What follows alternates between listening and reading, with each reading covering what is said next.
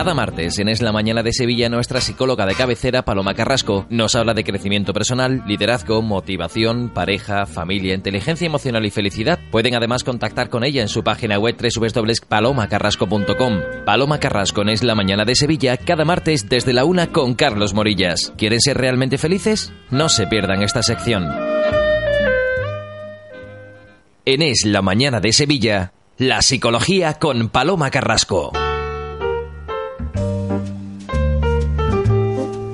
Bueno, pues como cada martes, madre mía, cómo pasa el tiempo. Hace nada estamos a Marte y ya volvemos a estar. Nos alegra muchísimo porque además su presencia es como un aura ahí de aire fresco siempre que llega a la radio con su energía positiva. Paloma, ¿qué tal? Buenas tardes. Buenas tardes, Carlos. Buenas bueno, tardes. te hemos quitado parte del tiempo porque sabemos que estás preparando una ponencia bastante interesante, una mesa redonda esta tarde. Quiero recordar en el colegio Highland, ¿no? Sí, en el Colegio Highland de Sevilla. Voy a tratar de hablar sobre paternidad activa. Qué bueno, ¿a partir de qué hora? Pues empieza a las 4, sobre las 4, de 4 a 5 es. Bueno, está aquí ya esto, ¿eh? Sí, sí, no. No os puedo ponerte nervioso, pero... No, no, sí, yo no me pongo nerviosa ya con estas cosas, pero... Bueno, ustedes ya la conocen más que de sobra. Es nuestra psicóloga de cabecera, psicóloga experta en terapia familiar, también en felicidad e inteligencia emocional, Paloma Carrasco, que pasa consulta en Sevilla, en Insego, en Amador de los Ríos 33 y también en Quirón. Tienen un teléfono que es el 954 53 75 76, aunque pueden contactar con ella de una forma bastante eh, más sencilla a través de www.palomacarrasco.com, palomacarrasco.com, memorícenlo.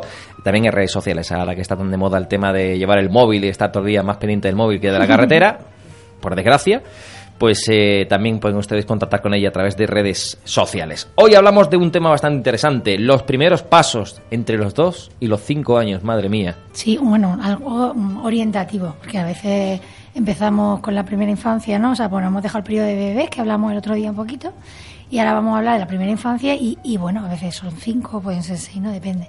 Pero más o menos en torno a los dos y los cinco años. ¿En qué pasa ahí o qué debemos hacer ahí o cómo, cómo actuar con esos años de edad? Son años que me- son- van a marcar el futuro, ¿no? Del niño. Bueno, estamos, O de la niña, estamos asentando las claves del desarrollo psicológico del niño después. O sea que es verdad que es importante hacerlo bien. Aunque no, ya insisto, siempre lo digo, no hay que ser determinista. Una persona se hace a sí misma y una persona con 20 años puede todavía hacer mucho, ¿no? Y tiene toda la vida por delante como para cambiar y darle la, la ¿cómo se dice? Cambiar las tuercas, ¿no? Al asunto, incluso aunque haya tenido una infancia difícil.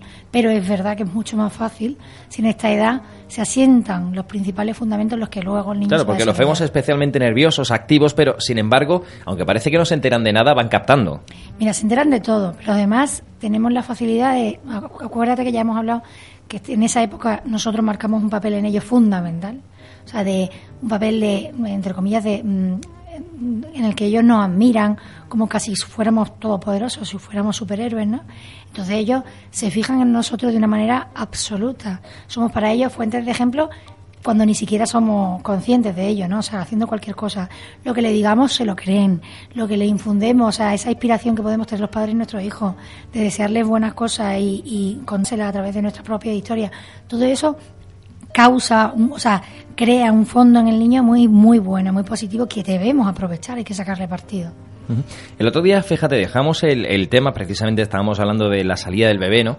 Eh, cuando ya empiezan a ser esos personajes que van corriendo y lo cogen todo y no te dejan tranquilo almorzar ni cenar y que se les ocurre eh, que necesitan ir al baño cuando estás cenando y se les ocurre que necesitan agua cuando estás cenando, en fin, la cosa es estar siempre en el epicentro, ese, entre comillas, egocentrismo de los dos años. Efectivamente, mira, los dos años se caracterizan, o sea, por eso precisamente, ¿no? El niño cree que el mundo gira al- alrededor de sí mismo, ¿no? Entonces por eso todo lo quiere, todo es mío, esto es mío, no lo quieren compartir, ¿no? Eh, tienen, tienen esa tendencia natural a creer que los juguetes, por ejemplo, ¿no? Tú vas a un parque, tienes tú que ser el que le enseña a compartir una cosa, porque por tendencia natural prefiere jugar él o incluso es capaz de quitárselo a alguien, ¿no? Porque, porque cree que tiene ese derecho, esa potestad, ¿no? A la hora de, a la hora de ser el rey del universo, ¿no? Pero ¿qué pasa? Que vuelve a ser lo de antes. O sea, nosotros en esa edad lo ves claramente cuando observas a la familia. Ves que hay gente que corre detrás de los niños simplemente y el niño cree, o sea, el niño cree que, que va marcando la pauta. O sea, él va diciendo lo que toca, lo que no toca. Pues un niño no sabe si le toca comer o no. Pues efectivamente te pide agua, te pide comer o te pide dormir, ¿no? nosotros somos los que vamos indicándole ese camino de desarrollarse ese niño. ¿no? Por eso es tan importante que, que sea un papel activo el que tenemos con ellos. Es decir, no se trata de simplemente dejar que el niño crezca a su aire. Con mucha libertad y con mucha confianza, pero al niño hay que ir marcándole ya. Con cierta autoridad, ¿no? Ciertas pautas, por supuesto, desde la autoridad, efectivamente, pero además esa autoridad, insisto, con ventaja de la que partimos, porque normalmente si lo hemos hecho bien antes, con el afecto, como decíamos el otro día, con ese vínculo seguro de plena confianza en ese niño, que ese niño crece ya desarrollando pautas de autonomía, lo normal es que lo tengamos muy fácil, porque efectivamente nos quiera hacer caso. O sea, ese niño dependa de nosotros y eso lo sepa. Entonces, por ejemplo, muchísimos padres dicen, bueno, pero ¿y por qué no me hace caso? ¿no? ¿Por, qué no, ¿Por qué no me obedece? Eh, la obediencia se puede ir marcando desde muy pequeño de una manera muy muy subliminal. O sea, si yo jugando, claro. tú, o sea, tú llega la hora de jugar. ¿Y cuántas veces nos pasa que ya estamos hasta el moño y estamos cansados, llega la hora de las duchas y el niño, por ejemplo, nos recoge su cuarto? Porque, entre otras cosas, nos conviene más, tardamos menos en recogerlo nosotros que que lo recoja él, ¿no? Sí, por, por mera comodidad muchas veces le damos el brazo a torcer, ¿no? Exactamente. Entonces, ahí estamos perdiendo una oportunidad muy buena. Porque es una oportunidad de, además, marcar una rutina diaria, que es lo bueno para los niños, que las cosas se repitan una y otra vez, una y otra vez, pues de una pauta establecida que además no causa, o sea, no es de pronto yo al niño que no tenía ni idea de que esto hay que hacerlo le digo, pero esto qué es, vamos a hacerlo, ¿no? O sea, no, es, no hay trauma ninguno. El niño juega, yo juego con el niño un rato, porque lo suyo es que por supuesto pasemos un rato con el niño, pero a la hora de terminar, cuando va a llegar la hora, por ejemplo, de la ducha, ¿no? Pues antes de cenar, decimos, venga, ahora recoger. No hace falta que el niño solo tenga que recoger sin haber visto cómo se recoge, podemos recoger con el niño. Pero el niño aprende a ayudarnos. Y en ese ayudarnos nos está haciendo caso. Y no es un hacernos caso porque nosotros se lo decimos, ¿no? Sino porque se lo pedimos, porque está colaborando con nosotros, porque el niño descubre que le hace bien eso de ayudarnos. Con ciertas edades parece que el niño eh, tiende a desafiar un poco, ¿no? Me refiero a el... Eh, basta que le digas no te quites los zapatos para que el niño se quite los zapatos y te quede y se, te quede mirando, ¿no? Le ponen los zapatos y vuelve a quitarse los zapatos y se te queda mirando fijo, eh, como diciendo, los zapatos me los quito. Eh, eso que decíamos antes de los terrible twos, que se le dice, los, dos terribles años en los que el niño hace pataletas cuando no entiende algo, ¿no? Pues son niños un poco chantajistas, entre comillas, a veces, ¿no? Los niños son muy buenos, ¿eh? Son todos adorables. Son muy inteligentes. Pero son muy inteligentes y saben sacarle provecho a un padre y una madre, pero, pero de sobra. Pero bueno, es verdad que si nos vamos al final de esa etapa, a los cinco años, dependiendo, porque tenemos, los que tenemos varios niños y pues lo sabemos, no hay niños más buenos, que les resulta como más fácil, ¿no? te resulta fácil comunicarte, están más dispuestos a hacerte caso, a colaborar, pero es verdad que hay niños que son más, desafiantes, ¿no? Mm. Y entonces, en el fondo, lo tenemos que ver como una prueba que nos hacen. No es una prueba que ellos se hacen a sí mismos para ver hasta qué punto son malos. Generalmente nos están poniendo prueba a nosotros. Hasta qué punto claudicamos o no, nos rendimos o no estamos haciendo, estamos pidiendo una cosa y hasta que no lo haga es verdad que no lo vamos a hacer o no. Date cuenta, mira, Carlos, es muy importante que, o sea, que analicemos cuál es nuestro lenguaje con los niños. Ya lo hemos dicho muchas veces. Mm, a lo mejor estamos acostumbrando a simplemente pedirle las cosas al niño y cuando ya vemos que no, acudir a los gritos o al tema de los castigos. ¿no? Bueno, pues si no haces esto, bueno, pues si no haces esto. Hay que intentar no estar tan cansado como para saltar siempre a ese, a ese polo al que saltamos cuando ya estamos muy cansados. Y hay que intentar dialogar con el niño de una manera normal. O sea, hay niños en esta edad que te decía que lo importante es que el niño vaya aprendiendo a portarse bien, a comportarse bien y a ser bueno de una manera relativamente sutil. O sea, no es, no se trata tanto, que también muchas veces se peca de esto, de hablar con el niño todo. O sea, el niño, por mucho que tú le expliques la naturaleza del bien y del mal, con cuatro años no le va a importar demasiado, no lo va a entender, ¿no? Entonces, es más apoyándonos en esa función que tenemos, de saber más que ellos, de ser, ¿no? Su autoridad, entre comillas, ¿no? De esa figura a las que admira, los que sabemos por su bien lo que le conviene o lo que no. Y aprovecharnos de eso y ir tirando. Pero siempre es así, o sea, debemos hacerlo así. Yo no digo que a los niños no haya que hablar con ellos, por supuesto que hay que hablar. Pero es verdad que es ridículo. Yo muchas veces, o sea, lo ves desde fuera y dices, bueno, tiene tres años, que llevas media hora explicándole que o sea, que, que, tiene que comer, que lo importante que es la fruta y la verdura, no sé, hay un montonazo de, de, tiempo que perdemos en eso, ¿no? Entonces, no se trata de que no hablemos con ellos, pero que tenemos que adaptar muchísimo el, diálogo. O sea, luego ya hablaremos en otro programa de los niños un poquito más mayores, con los que es ya curioso, no te falta un punto de razón porque los niños por imitación muchas veces podemos ver reflejado el trabajo que estamos realizando sobre el niño, cuando el niño a lo mejor eh, pues eh, se encuentra con el vecino o está jugando con el vecino o con un primo y que repite prácticamente al pie de la letra las frases que solemos nosotros decirles a él, la forma de reñir a lo mejor como él riñe exactamente a, su primo o, al más pequeño, ¿no? Utiliza también el mismo rol, ¿no? Es que nos imitan, o sea, es que lo has dicho tú muy bien. Es que ese ejemplo lo están mamando y chupando, ¿no? Por la retina y claro, lo repiten. Entonces, eh, no pasa nada, que decir, los padres no somos perfectos, ellos creen que sí en ese momento, todavía están en una edad en la que creen que a lo mejor sí, van a ir descubriendo que no, tendremos que ir haciéndoselo ver, que no es verdad, ¿no? Pero mm, lo que nos interesa no es que no vean defectos en nosotros, porque eso es muy difícil, imposible, ¿verdad? Todo el mundo tiene defectos, entonces el niño los repite y repite además incluso el tono. Tú dices, pero bueno, ¿cómo puede ser? En la cadencia, ¿no? Que repitiendo el tono mismo con el que yo, con el que yo hablo, ¿no? Pero, pero que también deben imitar las cosas buenas, por eso es importante que hagamos cosas buenas con ellos. Paloma, el tema del egocentrismo con los dos años, em, ¿trabaja al margen de que el niño sea hijo único o tenga hermanos? Mm, yo creo que es al margen, o sea, lo que pasa es que puede ser de una forma... Más acentuado, ¿no? Exactamente, de una manera más acentuada, pues niños que no le están quitando los juguetes, que niños que ya saben desde el principio que un poco las cosas forman parte de un grupo, por ejemplo, ¿no? Pues porque efectivamente tengan hermanos de edades parecidas, o aparezca un niño de cuatro años y te quite los juguetes y tú ya sepas que, aunque te creas que era tuyo, pues hay alguien que te lo quita, ¿no? Pero bueno, los niños generalmente con dos años casi todos llevan a las guarderías, con lo cual esto lo experimentan. Entonces no se trata tanto de un tema de hijo único, ¿no? Sino de esto o sea, de interpretarlo como algo normal que el niño tiende a hacer y que nosotros estamos ahí para enseñarle que no es así.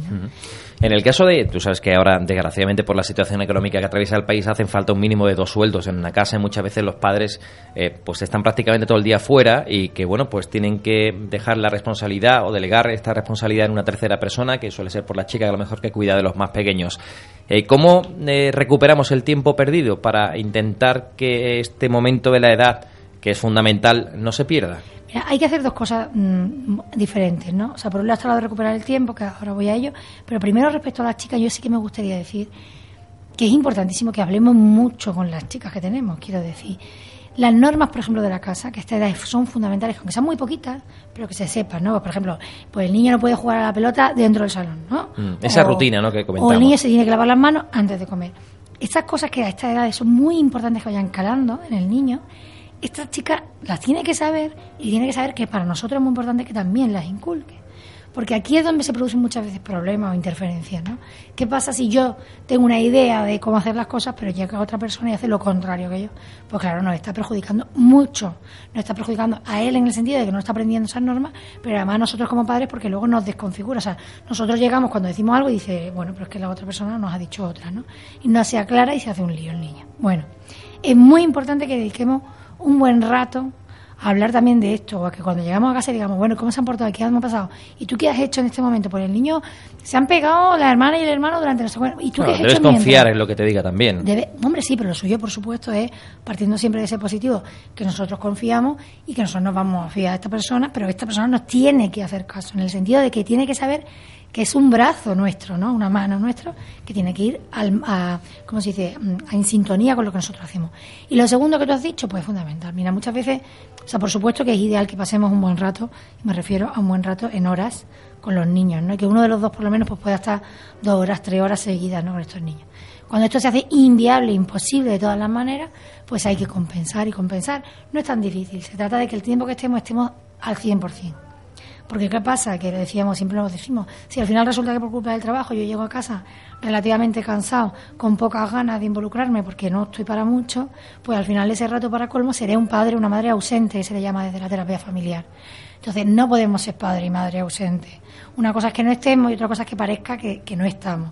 El niño tiene que saber que aunque no estemos, sí que estamos, estamos pendientes. Sabe, por ejemplo, por esto, porque hablamos con las chicas, que estamos siempre en comunicación con la casa, que nos pueden eh, llamar, que vamos a saber lo que pasa, que no hay una pared, digamos, ¿no? Que divida, aunque yo esté lejos, pues estoy, estoy ahí, ¿no? Pero además cuando estamos, pues los fines de semana aprovecharlos de verdad al máximo, hacer actividades en familia. Las familias deben hacer actividades de vez en cuando solas. O sea, ¿qué quiere decir solas? La familia sola, los padres con los hijos está muy bien porque nos lo pasamos mejor cuando nos juntamos con amigos y además pues estos tienen hijos, entonces los niños juegan, nosotros nos lo pasamos bien charlando de nuestras cosas, pero hace que otra vez estemos no haciéndoles demasiado caso a los niños. Entonces, la mañana de los sábados, pues bueno, pues nos vamos todos a montar en bici, nos vamos todos a un parque, pero juntos y, solos, ¿no? Eso, eso es buenísimo y compensa mucho esa ausencia. Hemos hablado de dejar, por ejemplo, a, los más pequeños a lo mejor con una tercera persona. En el caso de, de que estas personas son eh, demasiado jóvenes o demasiado mayores, eh, influye también, es decir, el dejar a nuestros hijos durante muchísimo tiempo con personas mayores, se suele decir mucho de, hay que ver el niño lo despierto que está, porque está todo el día con personas mayores. Mira, yo creo que en el fondo es un poco tontería, en el sentido de que aquí lo que importa es la sensatez de esa persona que está cuidando al niño. Y las personas eh, sensatas, hombre, es verdad que la experiencia es la madre de toda la ciencia. Entonces, si es alguien mayor que ya ha cuidado niños, pues se lo pone más fácil. Pero claro, ¿qué pasa? No, no es solo eso, porque la persona que tenemos, o sea, cuando tú estás con niños alrededor, te das cuenta que, por ejemplo, una de las virtudes que más, que más te importan y que la mayoría de las veces nos falta es la de la paciencia. Bueno, pues hay gente que con 25 años... Dame paciencia, pero dámela ya, ¿no? claro, dámela ya, dámela ya. Entonces, hay gente con 25 años que tiene esto en la vida porque, lo, porque sí, porque, sea, porque lo tenga en su haber, ¿no? Y, y, lo posea. Y gente con 50 que no tiene ninguna, ¿no? Entonces, lo de la edad no es, no es un factor determinante ni muchísimo menos. La estimulación del niño tiene que ver con participar con el niño. Tú puedes tener una chica eh, muy joven y que sea una niña que le gusten los chicos y que por tanto estén eh, jugando con el niño, proponiéndole juegos, ¿no? O sea, sentándose con él y no dejándolo simplemente jugar solo o no dejándolo con las máquinas. O sea, es muy importante lo que has dicho tú antes, es muy importante que tengamos confianza con esta persona, que nos fiemos de ella, que haya mucha comunicación y bueno, y que por supuesto sea una persona relativamente parecida. ¿Parecida en qué? Pues en valores, por ejemplo, ¿no? O sea que... Mm, no, no voy a sí, coger que no nos vayamos muchas veces a quizás la más barata eh, a la hora, sino a la persona Claro. más capacitada a la hora. Yo- ¿no? Mira, yo una cosa que he oído muchas veces a la madre y me gusta oírselo, porque no pasa nada, porque es, es símbolo de esto, de buscar sensatez, es que le dice, pues mira, no es la que mejor, la verdad es que no me limpia muy bien o no hace esto muy bien, pero con los niños es estupenda. Y eso es lo que hay que valorar más, ¿no? Bueno, Mm. claro, Mary Poppins, yo siempre, yo por la noche sigo rezando para que aparezca Mary Poppins en mi Bueno, casa. tú y, y cuántas como tú. ¿no? Pero bueno, no, no, no. Incluso no. el desollinador. Claro, no. tampoco hay que ponerse tan especial. tampoco O sea, no, puede cualquiera. ser. Pero es verdad que ni si las madres no somos perfectas con los niños, pues tampoco lo va a ser la chica, ¿no? Pero bueno, no importa, es que la, la vida no, no es perfecta, ¿no? La vida es muy bonita y es maravillosa, pero perfecta no es. Así que igual. Lo importante, lo importante es que la pauta sea parecida. Insisto, que haya congruencia en la educación, que lo que yo estoy intentando transmitir al niño también se lo intente transmitir a ella, que las normas se repitan una y otra vez. Unas normas que hay que repetir incluso cuando se está de vacaciones y fuera del domicilio. Bueno, hay que ser flexible, por ejemplo, con el tema del sueño. O sea, quiero decirte, las cuando yo digo normas no me refiero a unas casas súper rígidas, súper estrictas, porque de hecho, quien me conozca dirá... No, a lo que es la ¿Qué rutina. Nos referimos a la hora de ducharse, sea, la hora a de mejor son almorzar. cuatro, cuatro normas nada más, Sí, que funcionen, ¿no? ¿Qué pasa con las vacaciones o con los fines de semana? Mirar, que haya normas en las casas no significa que tengamos que ser de piedra. Los niños tienen que aprender también a educarse con cierta flexibilidad, porque además les hace bien. O sea, les hace poder disfrutar de un fin de semana y un rato más por la noche porque están viendo una peli con sus padres. Y hoy en vez de a las nueve y media se van a acostar a las once. No pasa nada. Mientras ellos entiendan que es porque es fin de semana. O sea, si, si, si es que las cosas eh, bien hechas y repetidas y con Y sentido, explicadas, claro. No, les pasa nada por salirse un poco de la norma a veces, pero siempre, por supuesto, mm, porque el padre lo esté diciendo, porque la madre lo esté diciendo, ¿no? O sea, porque haya una persona mayor que está indicando que eso se puede hacer.